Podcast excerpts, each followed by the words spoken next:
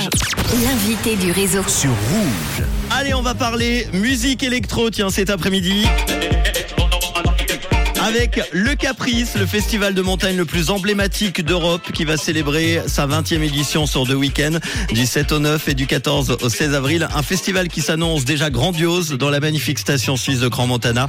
Et pour en reparler, eh bien, je reçois le directeur et fondateur du Caprice, Maxime Léonard, qui est mon invité. Bonjour Maxime. bonjour, bonjour. Merci d'être là, Maxime. On va parler Mais un peu euh, de l'histoire hein, du Caprice Festival et de son évolution euh, depuis ses débuts. Qu'est-ce qui t'a donné envie de créer ce festival il y a, il y a déjà 20 ans? Est-ce que ça a été compliqué d'ailleurs de le mettre en place? Ouf, c'est jamais très, très, très simple de monter un festival de cette taille, mais on était en fait une bande de copains et en fait, on voulait rajeunir l'image de la station. Mhm. Et donc en fait, on a eu, on a eu cette idée un peu folle de, de faire un festival de musique à la montagne. On a eu le, le soutien du Montreux Jazz Festival et des communes du Haut Plateau dès le départ. Et ça nous a permis de, de, de commencer avec un, un événement d'a- d'assez grosse ampleur pour pouvoir communiquer une image jeune à la station. Donc c'est... Ouais. Non, non, vas-y. Non, je disais, qu'est-ce qui a changé euh, en, en 20 ans aussi bien pour toi d'ailleurs que pour le festival Beaucoup, beaucoup de choses ont changé, notamment sur, la ligne artistique.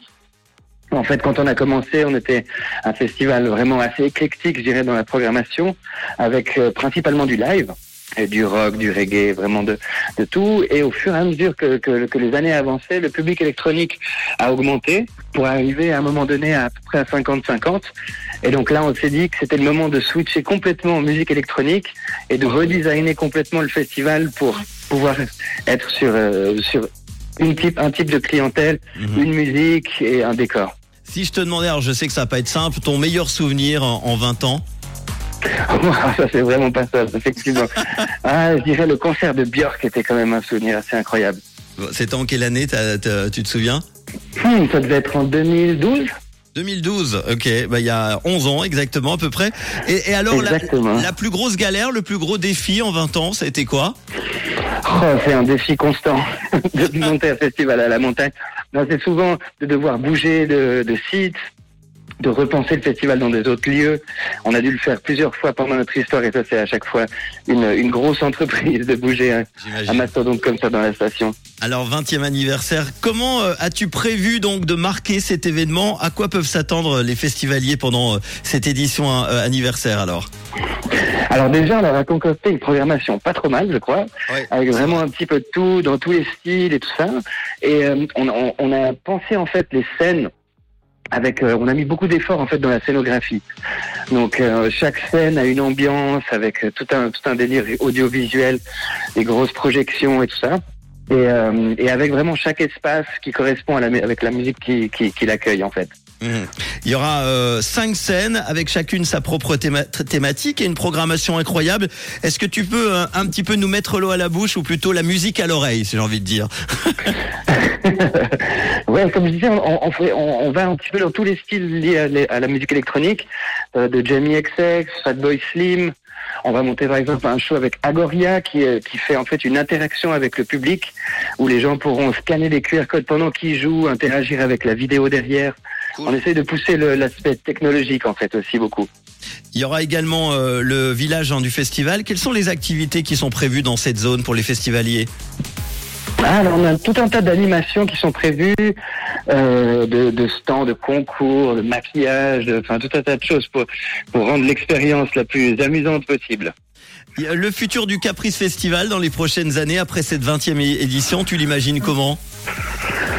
Je- en fait, je, là, on, on- on a remis cette année euh, l'humour, en fait, entre les deux week-ends pour faire un clin d'œil, en fait, aux 20 ans, où on faisait, on faisait beaucoup d'humour. Et, euh, et en fait, on, on- a rajouté un petit peu de live aussi. Et je pense que dans, dans l'évolution du festival, de remélanger un petit peu les genres et d'arriver avec euh, des programmations encore un peu plus éclectiques, je pense que ça va être la tendance. Bon, euh, tu parlais de la soirée d'humour, ça sera le jeudi 13 avril. Tu peux nous donner plus d'infos? Alors oui, donc c'est jeudi 13 avril, c'est dans la scène principale Le Moon, avec Alexandre Kominek, avec Redouane, avec voilà, tout un, tas, un super plateau stand-up. Et euh, donc euh, qui sera sur, sur la scène principale, là, donc avec nos beaux écrans, etc. Bon, maintenant, après avoir donné toutes ces infos à nos auditeurs, évidemment, la question, euh, est-ce qu'il y a encore des places? Est-ce qu'on peut encore en prendre? Oui, il y a encore des places. Il faut aller vite sur le site du festival parce que bon, il y a, pas mal de journées surtout qui sont soldats.